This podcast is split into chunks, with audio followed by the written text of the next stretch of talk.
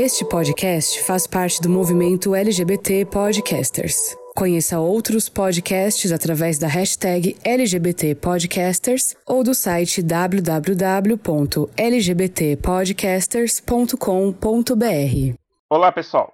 Esse é o 15º episódio do Tubocast. Quero lembrar a vocês que a gente tem o nosso Apoia-se lá no apoia.c barra Tubocast, onde você pode doar qualquer valor e ganha o direito de assistir às gravações e fazer parte de um grupo secreto no Telegram, onde discutimos as pautas, os temas e o projeto do podcast. Essa semana a gente quer agradecer ao Fábio Prestes Barbosa, Ana Beatriz Pádua Teixeira, Tiago Souza e Anderson Silva. Muito obrigado. O apoio de vocês é muito importante. Hoje vamos receber no Tubocast Christian Dan, psicanalista brasileiro, professor titular na USP, onde ele se notabilizou ao receber o prêmio Jabuti de melhor livro em psicologia e psicanálise em 2012, segundo melhor livro em psicologia, psicanálise e comportamento em 2016 e por, su e por sua atividade como colunista na revista Mente e Cérebro, na revista Cool, na revista Brasileiros e no blog da Boitempo Editorial, além de uma coluna na Folha de São Paulo. Ele é mestre e doutor em psicologia pela USP, onde realizou pós-doutorado em 2001, supervisionado por Ian Parker e Erika Burman na Manchester Metropolitan University, pelo qual foi laureado como pesquisa inovadora em crítica e linguagem. Em 2004, torna-se professor do Departamento de Psicologia Clínica do Instituto de Psicologia da Universidade de São Paulo. Em 2007, defende tese de livre docência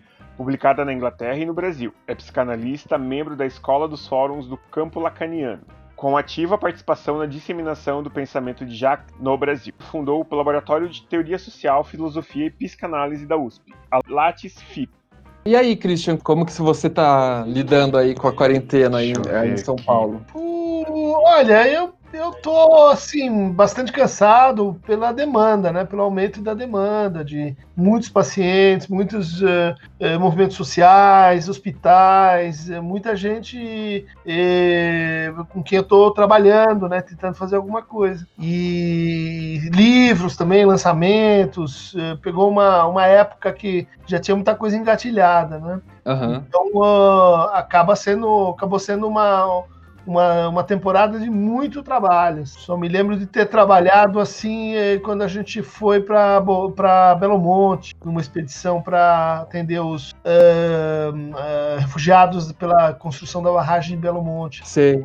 Sei. E como que surgiu aquele, aquela ideia daquele livro do, sobre a quarentena? Não sei se você. Foi, foi uma, uma ideia de ocasião, assim, né? Porque a Boitempo estava eh, lançando uma coletânea de autores da filosofia, eh, Agamben, Zizek, falando sobre a quarentena. E eu tinha publicado várias coisas em jornal, assim, e daí veio a ideia de, ah, vamos, vamos colocar um autor nacional também, me chamaram, falei, ah, tô, tô em boa companhia, honrado, aceito, né? E, e reuniam alguns, alguns trabalhos que, que saíram sobre o, as condições psicológicas, né, da, da, da quarentena. É, é, um trabalho que, assim, o, a renda é, do livro é, vai toda para movimentos sociais. Né? Ah, que legal. É, um, é um, um esforço, né? Parte da guerra aí. É, ontem a gente gravou um podcast com uma pessoa não binária e aí no final, no final da, do, do episódio eu indiquei esse livro seu e li, ah. um, trechinho, e li um trechinho dele para o pessoal. Uhum.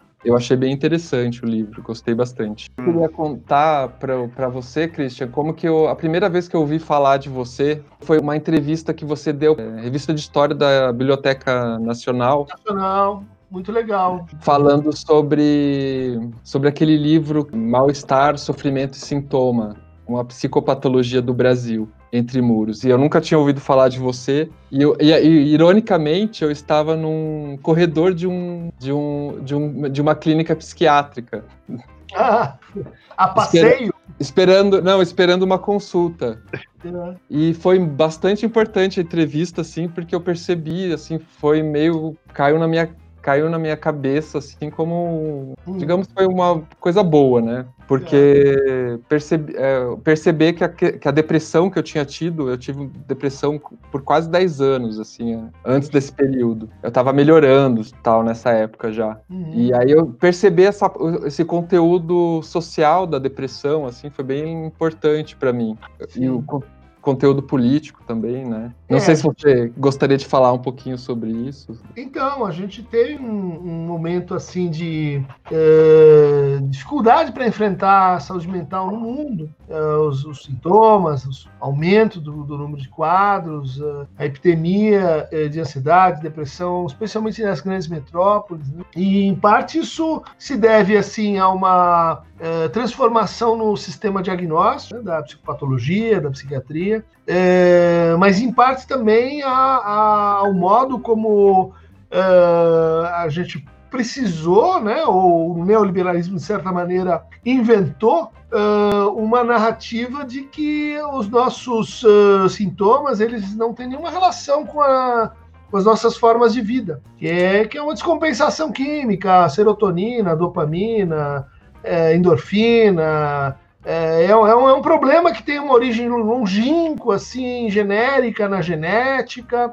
uh, em alguns, uh, em alguma coisa hereditária, e que é como uma diabetes mental, que você é, tem que, enfim, se conformar que, que deu azar, que aconteceu com você, e, e, e portanto, a história que você tem para contar sobre aquilo a interpretação que você tem sobre aquilo, a forma como os outros se referem àquilo, é...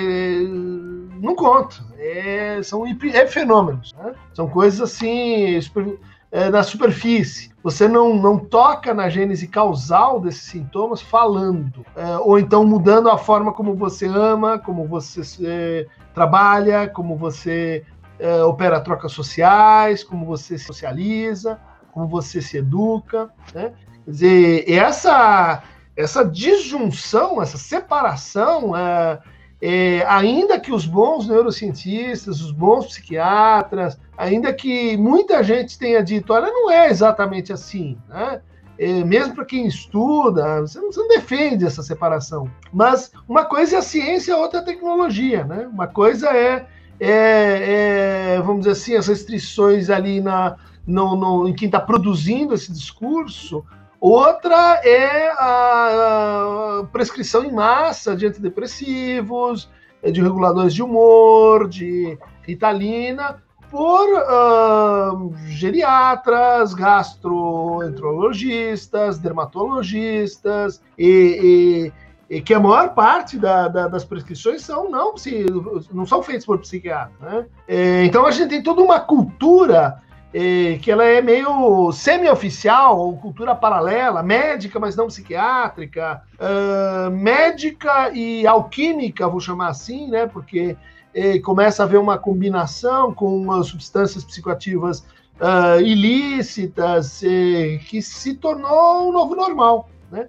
De 40 anos para cá, é raro você ter um paciente que não tome alguma coisa para dormir, para transar, para uh, melhorar o seu desempenho na escola, ou enfim, para tratar alguma, alguma forma de sofrimento. É, isso que então chegou como um, é, como um anúncio de que Freud estava morto, é, virou um sonho zumbi de Freud comendo o cérebro das pessoas e e criando essa maçaroca que está aí agora, é, e que de repente todo mundo fala: puxa, mas temos então esse colapso de saúde mental no mundo, puxa, de repente, o que será que aconteceu? A gente não estava sabendo de nada, avisaram a gente aí na próxima, na última semana. Isso aí, isso aí foi, foi bem grave, eu diria, assim, né? O, uhum. A confiança excessiva nesse discurso, né?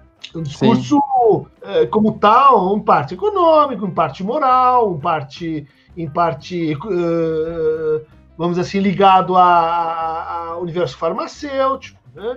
em parte ligado a uma, uma certa partilha de, de, de, trabalho com as religiões, e, e aí vai, né? Interessante pensar que é, é, quando você fala sobre essa questão da depressão, é, há pouco tempo, há pouco tempo não, há uns anos, a última recaída, digamos, entre aspas, minha, foi quando eu voltei de, voltei de São Paulo para cá, né? E eu tinha acabado de me separar do, do meu último namorado. Uhum.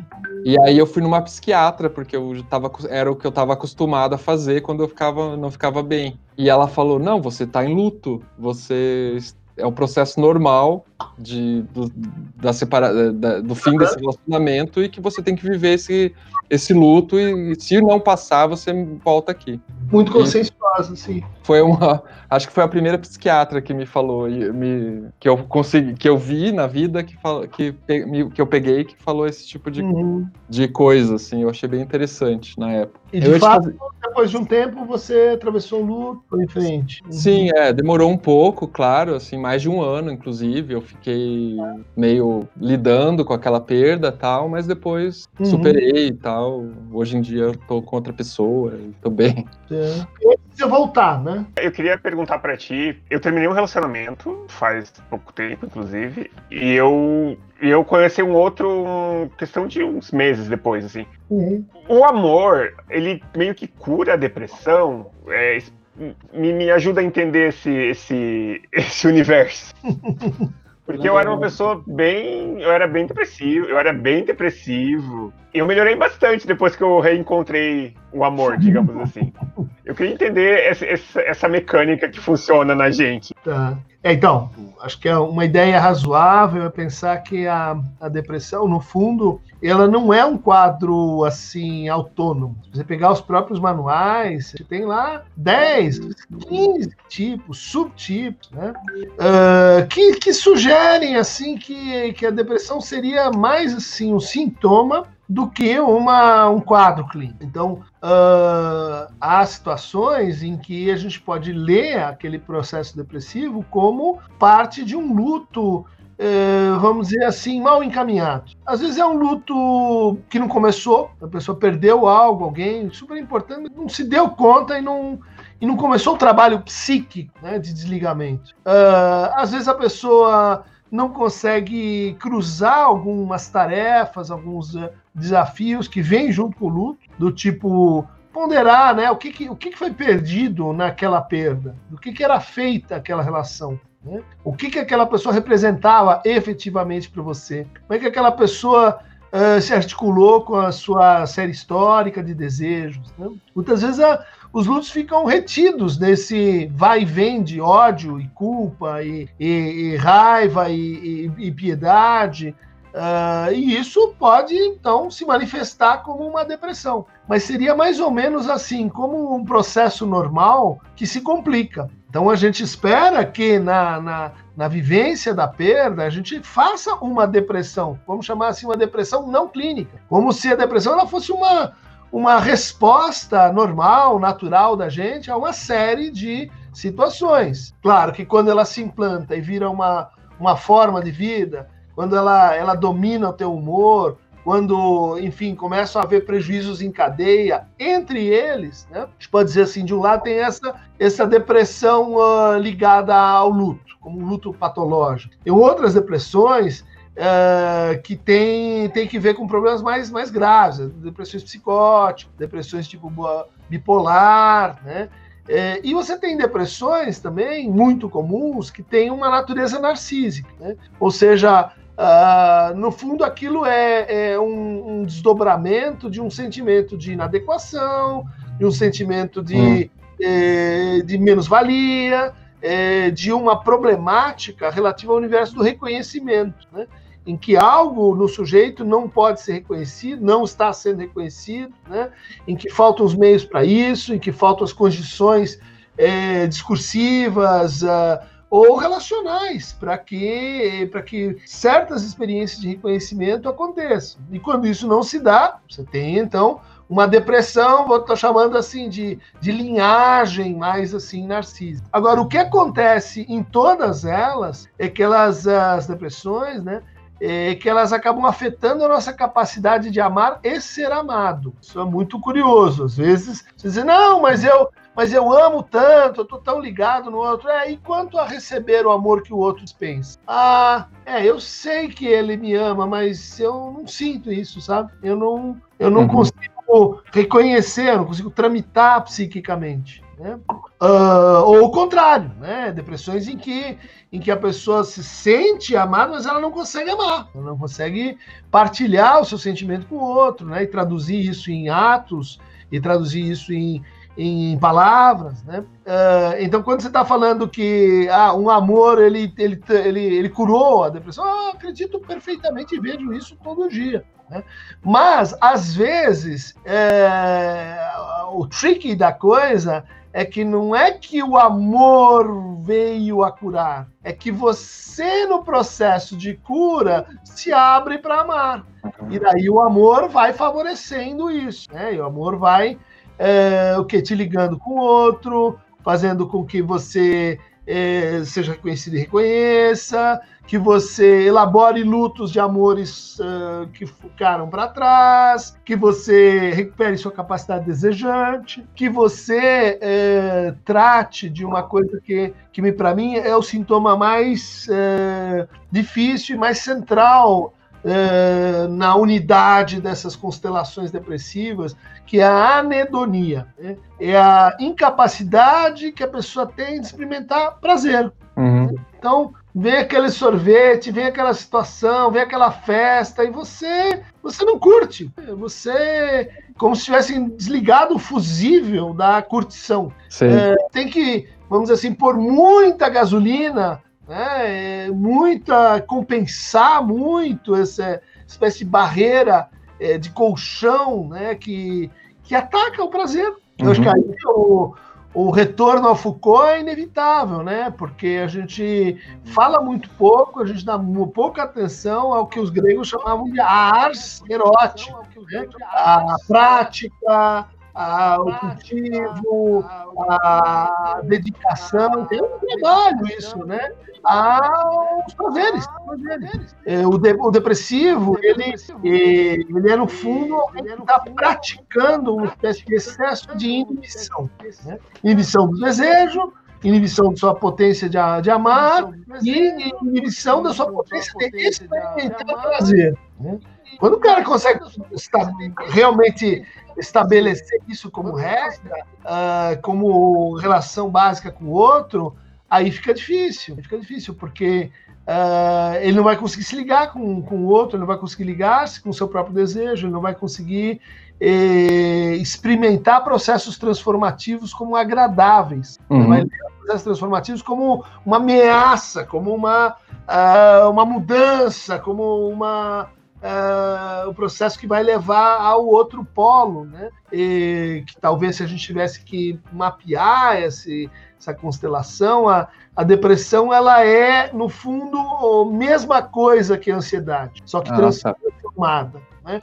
E a ansiedade é um outro Uh, uh, parte do circuito depressivo. Né? São dois modos de apresentação uh, inimido e vamos dizer assim, de certa forma, hiperintensificado do desejo. Entendi. E dá para dizer, é, Christian, que se a gente levar essa, essa questão da depressão para o social, digamos, que o, por exemplo, um país pode estar em depressão, por exemplo, estou é, pensando no caso do papel do ressentimento, né, no caso do brasileiro atualmente. É, se a gente pode ver uma espécie de, de processo, não sei, processo depressivo. É claro que eu estou tentando puxar para um pouco para a política, porque era.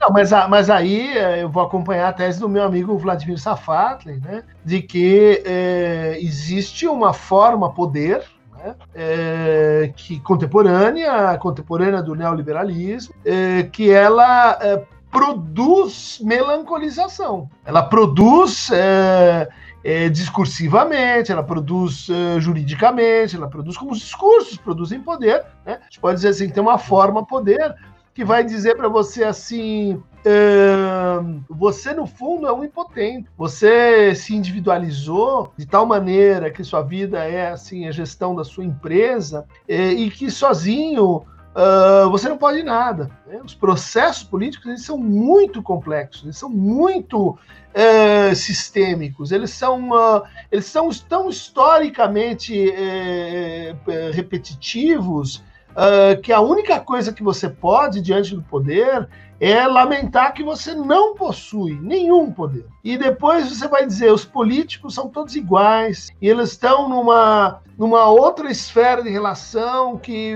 eles não são afetados pelo seu voto, eles não são afetados pela sua vontade. No fundo, você eh, só pode cultivar a sua depressão de forma a ela a sua, o seu desamparo, de forma a que ele produza uma depressão individualizada. Então, o efeito sistêmico do, do nosso processo de produção, que individualiza valores, méritos, ganhos, prejuízos, ele, ele diz assim, qual de todas as formas de sofrer, qual é que a gente pode puxar lá no, no banco de reservas para complementar isso? Ah, depressão, porque deprimido não produz, deprimido não consome. Olha só, tem algo errado com essa pessoa, hein? Ela não está fanatizada pela produção e nem pelo consumo, é, ela está muito fora, né? Vamos, vamos excluí-la e dizer assim: isso é um problema individual, tão individual quanto o seu cérebro. Isso não tem nada a ver com o seu modo de produzir, seu modo de usar a linguagem, seu modo de amar e desejar. Sim. E como é que você vê é, é, essa, esse processo aí do bolsonarismo?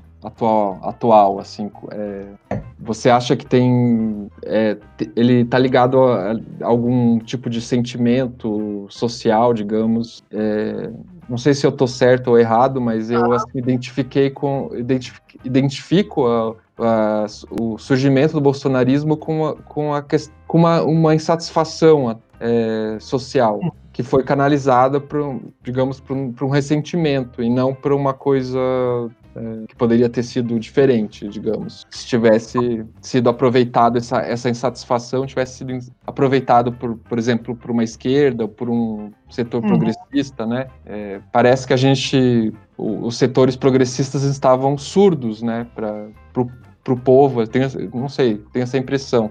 E, e aí o bolsonarismo consegue ouvir esse, essa insatisfação e responde da forma que ele sabe que setores da extrema direita sabem res, responder, né? Uhum. Não sei o que, que você acha. Assim. É, é eu teria muito, muito a dizer e estou tentando assim um caminho para a gente uh, talvez uh, pensar essa história a partir do, do, da depressão e do ressentimento, né? Talvez deixando alguns outros elementos um pouco de lado, né? Mas para para fazer um recorte, porque o bolsonarismo, pensar o bolsonarismo, e eu acho que o bolsonarismo é diferente do Bolsonaro, uh, é, é pensar o Brasil. Isso é uma complexidade né, de coisas que talvez não, não, não se reduzam aqui ao nosso ao nosso a nossa perspectiva, né? Mas uh, eu, eu começaria assim eh, lembrando que um, um fator muito uh, indutivo da, do, do, da crise, vamos dizer assim, porque isso começou com o impeachment de, de Dilma, sim, com. A, a, o golpe de Temer. Né? Então é nessa esteira que você vai dizer, ah, bom, e aí vem o Bolsonaro. É, mas ele vem depois, assim, no terceiro, quarto capítulo dessa história. Uhum. É, e, e, é uma história que eu acho que tem um, um ponto-chave lá atrás, é, ligado a você tem, é, vamos dizer, 50 milhões de brasileiros que mudaram de classe social. É, para cima, para baixo, da miséria, para pobreza, mobilidade social. Né? É, Bolsa Família, é, eh, eh, FIES, eh, acesso à universidade, aumento, né? Eu acho que a gente podia até falar da tua da situação que você contou, né? Aumento da circulação das pessoas dentro do país, né? É, aumento uhum. de pessoas que vão nascem no estado, vão estudar em outro, vão trabalhar em outro, né?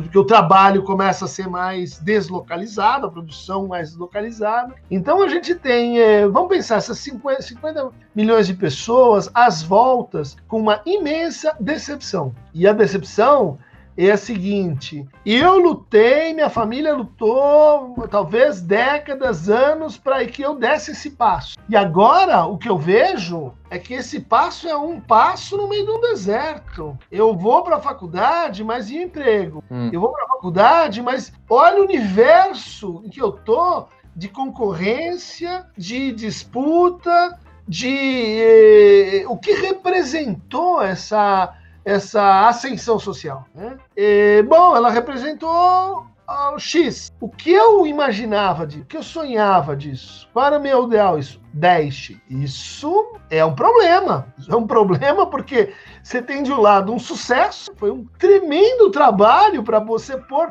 todas as nossas crianças em escola, Puxa, escola de baixa qualidade. É verdade, nós pusemos. Uhum. A gente ter uh, uma, uma, uma uh, maioria de negros nas universidades brasileiras. Oh, olha o trabalho que não deu isso. Só que o que, que isso representa no conjunto? Hum, né? Quer dizer, o começo de uma história muito maior e da qual eu não tinha notícia. Eu não sabia o tamanho da encrenca. Muda a chave. Eu começo a ter acesso a uma coisa chamada banda larga. Eu lá no sertão, na Amazônia e tal, eu entro num negócio e as pessoas querem minha opinião política, inclusive. Eu vou ter que falar, junto com movimentação social, incitação a Agora você é importante. Isso é muito importante. Cada clique que você faz é importante. Cada YouTube que você vê é importante. A gente é capaz de criar uh, gênios e monstros apenas com pequenos gestos de reconhecimento. Caramba, eu sou muito importante. Mas a minha realidade, eu saio da internet, é.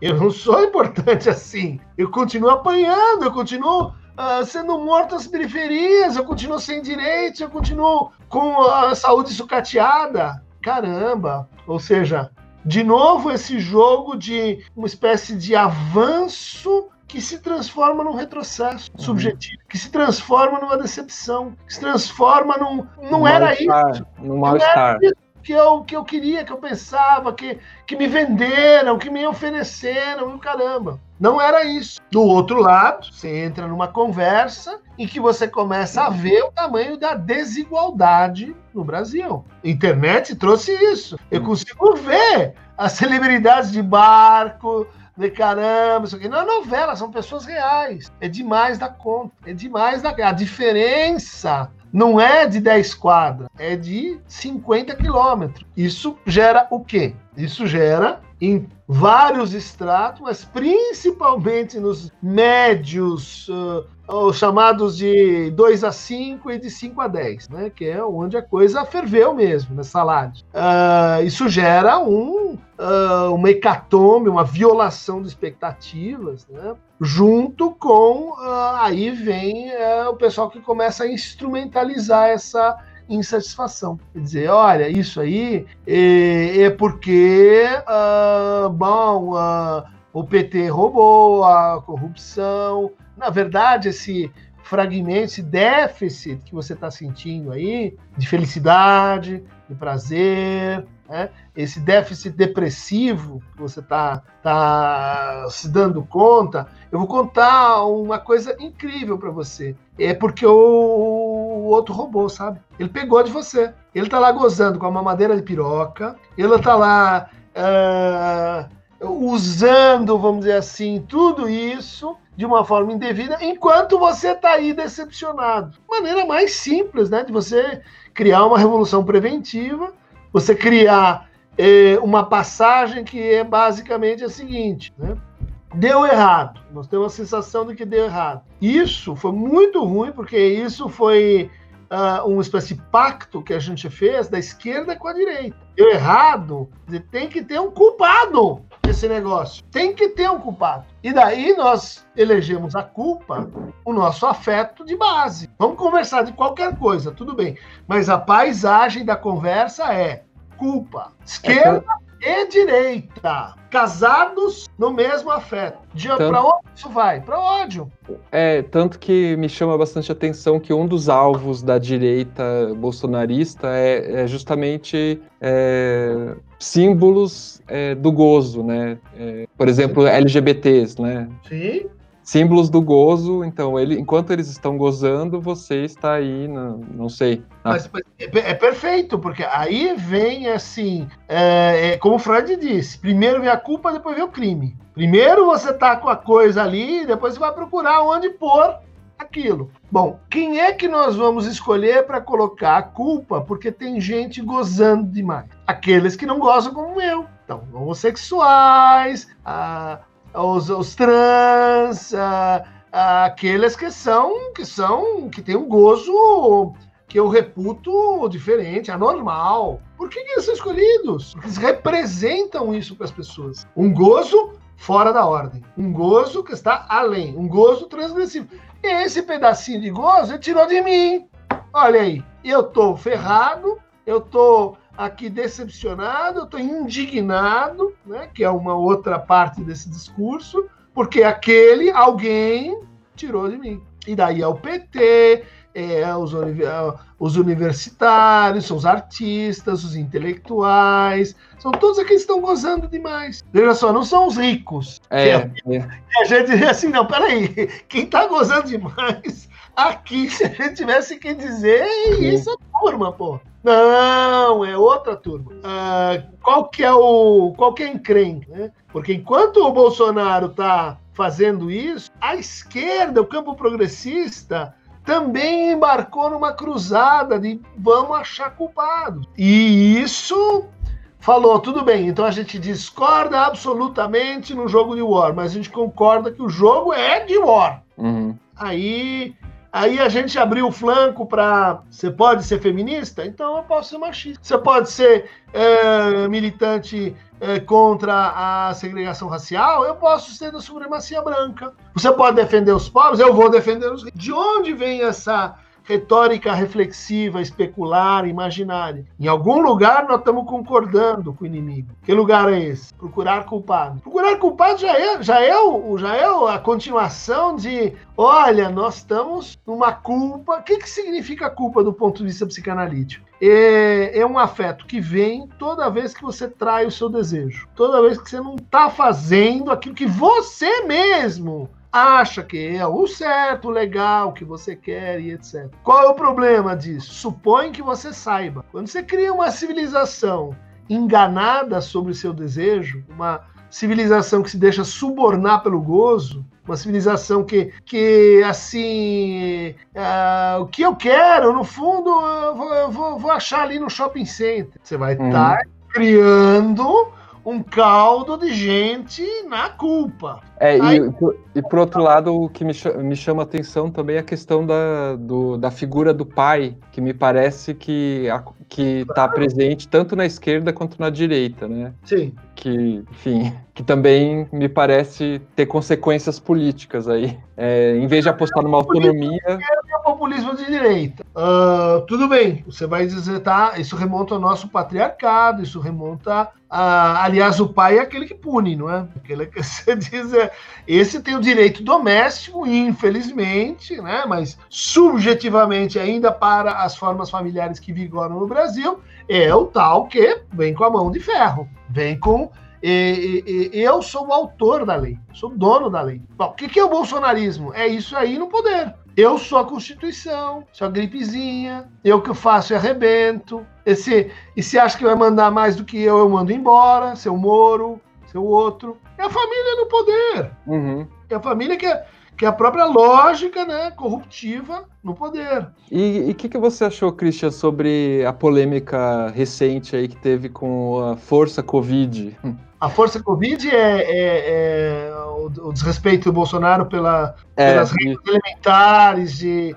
Isso não é tão difícil. O, o bolsonarismo, ele se. A gente estava falando, né? Ele, ele se elegeu com uma retórica de produção de inimigos. Daí todo mundo idiota, né? É só, ele só tá falando, sabe? Ele vai ganhar a eleição e daí vocês vão ver, ele vai fazer o Brasil para frente, neoliberal e etc. Não acredita nas palavras. Você vai dizer isso para um psicanalista? Ele é só autêntico. Ele é só não, mas é só o jeito dele, sabe, é. de dizer. Daí ele começa a governar, e ele começa a governar assim. Vamos pôr arma, dar porrada, etc. Daí a pessoa fala, não, não, não, peraí, isso é só para é só para ele chegar. Na verdade, não é o que ele, que ele vai fazer. E na clínica a gente aprende, escuta, porque a pessoa ela está falando. Ela está sempre falando a verdade, mesmo quando ela acha que está mentindo. Escuta, que a pessoa está dizendo aquilo. Né? E de fato, o bolsonarismo entregou o que prometeu.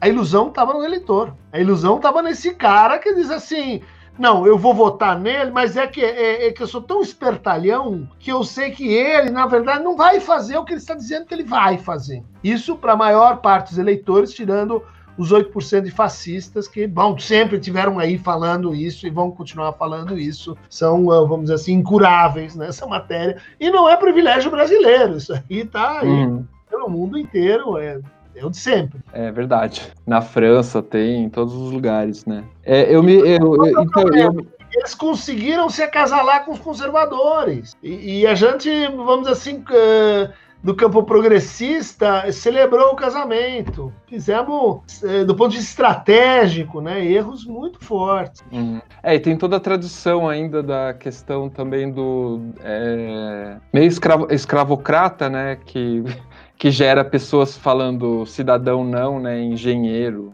Sim, sim. Mas, mas, mas isso, né, quer dizer, é, é, é típico do, da marcha regressiva. Então, vamos, vamos para trás, né? Começa com um comandante Ustra, ditadura militar, e daí você vai, daqui a pouco você está defendendo a volta da escravidão, tem, tem vamos dizer assim, é, uma cócega que esse discurso faz é, na necropolítica. Deixa morrer, deixa uhum. morrer. Não vai falar, mas vai fazer. É, é, tem, tem vidas que não valem, que, que... Vamos, vamos customizar esse condomínio. Não dá para pagar educação e saúde para todo mundo. Então, deixa morrer. Porque é, aí é, diminui o nosso trabalho, diz o governo. É isso que esses caras estão fazendo. E o resto batendo palminha, dizendo vamos pôr a arma aqui, que daí a violência vai curar a violência. Uhum. O tom é, né? é grande, né? É, você vê essa manifestação da, da questão do, do, do, pessoal que estava, é, digamos, torcendo pela morte do Bolsonaro, como. É, não sei se você. Vi, eu acompanhei. É, com a questão. É, não seria. Porque, na verdade, eu vi como uma coisa divertida, até, uma forma de, uhum. de gozar da tragédia. Né? Uma, tipo, é uma forma da gente escapar dessa, dessa tragédia que a gente se encontra hoje em dia. Assim, não sei, mas em termos, não sei, psicanalíticos, é, é, uma é, coisa não saudável desejar a morte do Bolsonaro? Não, e... desejar pode. Aliás, quem começa é, calcando, lembra? Mas o que, que é? Isso não. Eu nunca desejaria o mal do meu próximo. É, tá bom, vai voltar na culpa, né? Ah, as mães que desejam jogar os filhos pelas janelas, ah, os, os professores que não aguentam os seus alunos, é o ódio pelo outro. É, é muito importante ele ser admitido, né? O que, por quê? Porque quando você admite, você começa a modular um pouco como é que você vai fazer para falar sobre isso. Como é que você vai colocar isso? O que, que, é que você vai fazer com os seus afetos? É que a falta de educação assim é, emocional das pessoas é tão grande que elas recriminam os afetos em vez de se perguntar é, qualquer afeto é normal, natural e tem que vivê-los profundamente inclusive a tristeza. Uhum. Agora, você faz com que você está sentindo. Não, eu não posso sentir ciúmes, porque se eu sentir ciúmes, eu saio batendo. Pô, você é idiota. Você não, você não consegue pensar que eu tenho um, um, um, algo que fazer de mais interessante do que isso. Ah, a mesma coisa vale para ah, o afeto de, bom, quero que o sujeito morra. Onde você vai dizer isso? Como você vai dizer isso? Ah, com que, em que retórica, né? em que público, né? você vai falar isso em casa, vai falar isso no jornal. Aí começa uma discussão interessante. Né? E daí para incitação do crime é outro passo. Né? Uhum. É, mas ah, aí a gente entra num, num problema né, do, do seguinte: o, o Bolsonaro falou que eh, 30 mil foi pouco que mataram. Falou que devia ser uh, Fernando Henrique Cardoso e o, o ministro dos Direitos Humanos, Gregório, uh, deviam ser mortos. Elogiou o Ustra, que fazia uh, pessoas torturadas, mulheres torturadas, beberem urina na frente dos seus filhos. Né? É, disse para Maria do Rosário que eu só não te estupro porque você não merece. Né? Falou, e daí que tá morrendo, o que, que eu tenho a ver com isso? Né? Você tem, você tem uma, um cordão de formas de dizer quero que você morra que não são compatíveis com que lugar essa pessoa tem, espaço público, enquadramento, dentro da Câmara, isso, vai falar isso assim, nesse lugar, né? Dizer, não é o desejo, é o que você está fazendo com ele, não é o afeto, é o que você está fazendo com ele. Bom, aí o sujeito barbariza de ponta a ponta. Daí o outro lado fala: não, peraí, agora eu quero que você morra. Não, você não. É. Eu gosto, você porque se você fizer isso, você vai me dar razão. Se você fizer isso, você se torna o seu inimigo. Ah, essa bela alma não ajuda, não ajuda, porque a coisa é mais intricada do que. Né? Eventualmente você pode. E eu acho que foi o, o, o objetivo dessa coluna é, brincar né, com o seguinte: que, que, que é o que, que, as, que as mães fazem com suas crianças para ensinar o que, que é que você, como é que você lida com o seu sadismo. Então a criança é sádica, gosta de arrancar a perna da barata, arrancar a asa da, do, do, do, bichinho e etc. Daí a mãe vai lá e diz: escuta, imagina que você é esse bichinho. Aí a criança fala: opa, não, não tinha pensado desse hum. ponto de vista. Sabe que eu tenho começou uma simpatia por esse, esse bichinho, e aí a gente controla o nosso sadismo, invertendo ele em masoquismo. E parece que a ideia era mais ou menos essa: escuta e se eu falasse isso para você, você ia gostar? Mas aí a gente entra no, na irreflexividade do Tosso, né? É o Olavo de Carvalho, vai ler as coisas que ela fala e que ele faz e que, e que tá mandando na parte, vamos dizer assim, educação, direitos humanos e relações exteriores e companhia, e esse, esse, esse uh, golpe discursivo. Eu posso falar, se você falar, não, se você falar. Entendi. É... o... Então, é, você fala muito sobre é, o nosso nosso podcast. Ele é muito escutado por somos dois homens gays, né, fazendo. Então, Uhum. acaba que a, a comunidade LGBT acaba escutando bastante. E, e aí é, o, o, pessoal manda muitas perguntas sobre relacionamento pra gente, assim. É, principalmente para mim, assim, uhum. no Twitter, enfim, como se eu fosse algum modelo, não sei, na cabeça das pessoas, enfim. E, e aí eu é, tenha muito a, a, a, queixa da, da impossibilidade de relacionamento, né? Porque eu já contei várias vezes no podcast que eu já tive relacionamentos longos e tô no, namorando há bastante tempo também a mesma pessoa, enfim. E aí eu, fico me eu fiquei me perguntando se a, a, questão do neoliberalismo que você falou no começo, se, se essa impossibilidade de encontrar um outro, né, que a, uhum. o pessoal procura, e há sempre a queixa do, ah, não encontro ninguém, ninguém quer namorar, e se, se a questão do neoliberalismo não entrou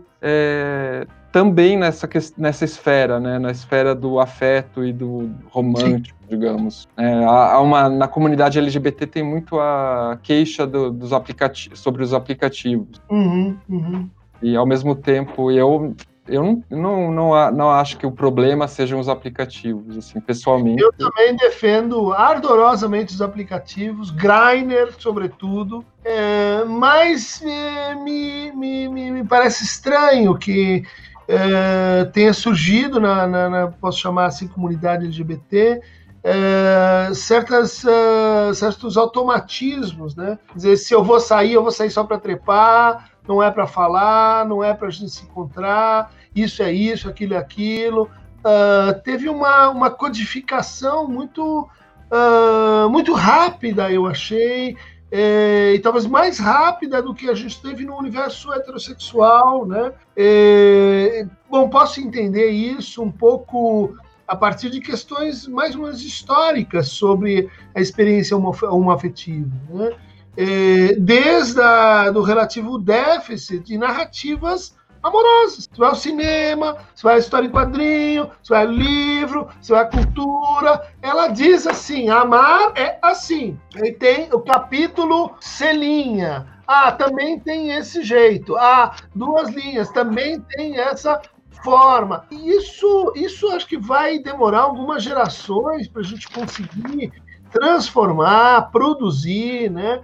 Uma, um, um universo em que a experiência uh, vamos dizer assim, amorosa, relacional, ela encontre suportes narrativos que ajudem uh, as pessoas a se encontrarem, se manterem, se formarem, vamos dizer assim, em projetos de, uh, vamos dizer assim, de aposta conjunta mais, mais extensa. Acho que o neoliberalismo, ele abocanha isso. Eu falo, ah, não, peraí, vamos predar todo mundo, né? vamos uh, para uma lógica, vamos dizer assim, de troca e de, é, e de pasteurização assim das relações. Né? É, por que, que talvez outras narrativas sobrevivam mais? Porque elas são mais antigas, simplesmente. Uhum porque são mais arcaicas, nós não queremos essas. Essas são as que estão lá disponíveis. É, não, mas essas, pela, pela força da antiguidade, elas produzem certas defesas morais e também muito sofrimento moral em cima disso. Você vai falar relacionamentos longos, a maior parte dos que eu,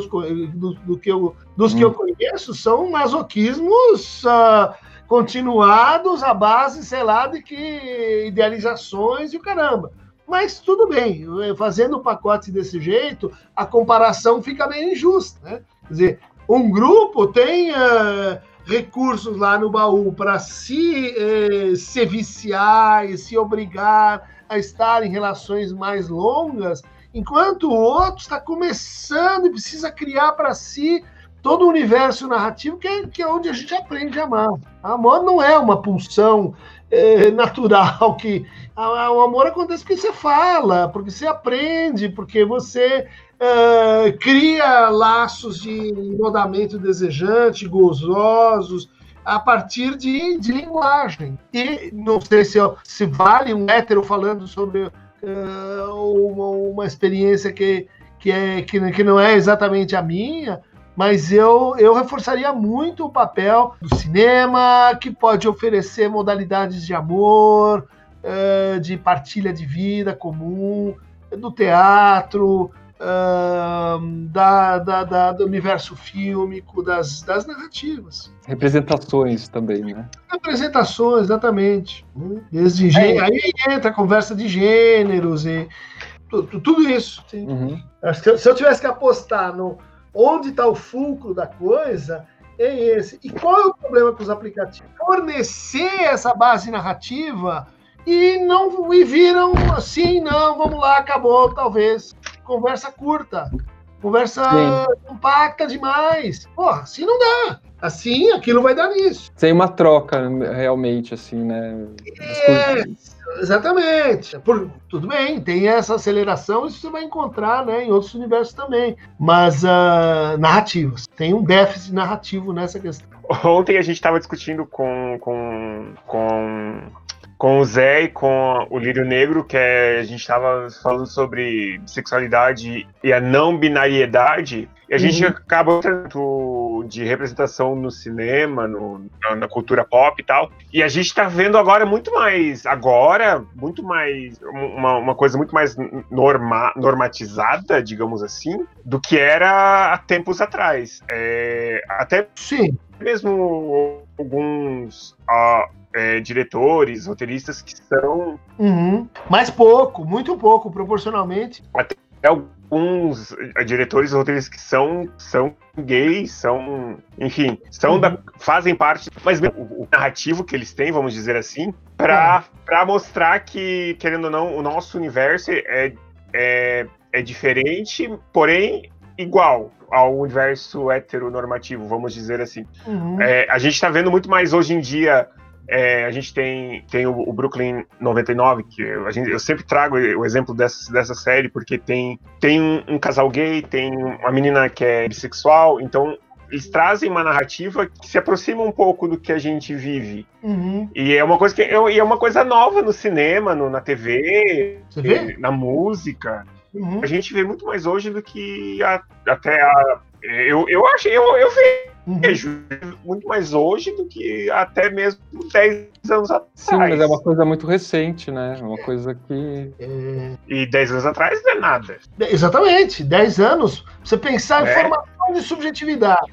Né? Dizer, são pelo menos 30 anos para começar a conversa. Né? Você pensar em transmissão do desejo pela família. Famílias uh, uh, de homossexuais são muito recentes. Uh, o, uh, inclusive do ponto de vista jurídico, né?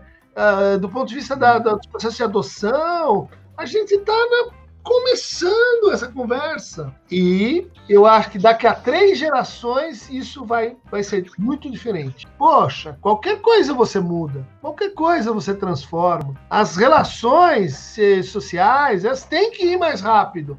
Daí você vai dizer assim: olha, o rápido conta 50 e 50 anos. Para a história.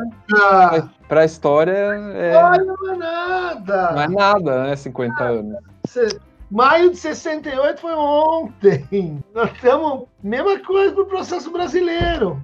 Né? Você teve ali Lula, Dilma, 12 anos. O que, que é isso? Zero. Zero, é muito pouco, é verdade. Então, é, a gente queria agradecer muito a, é, a, sua gentileza de falar conosco. Né? Uhum. Somos um podcast pequeno ainda, aqui em Curitiba ainda. Ah, mas e... longa vida ao Tubocast. Foi um prazer é, falar com o... você. O tubo vem da, da questão das estações de, ah, de, de, ônibus. Uhum. E a ideia inicial era conversar com as pessoas no, nos tubos, conversar uhum. com pessoas comuns, assim. Só que aí veio a pandemia e estragou um pouco essa ideia. E aí a gente está conversando com pessoas pela internet e tal, mas enfim. Mas está caminhando o projeto, de qualquer forma. Muito legal. Boa sorte. Tomara que dê tudo certo. Da minha parte aí, o maior impulso para vocês. Muito tá obrigado, então. Conversa tá. muito legal.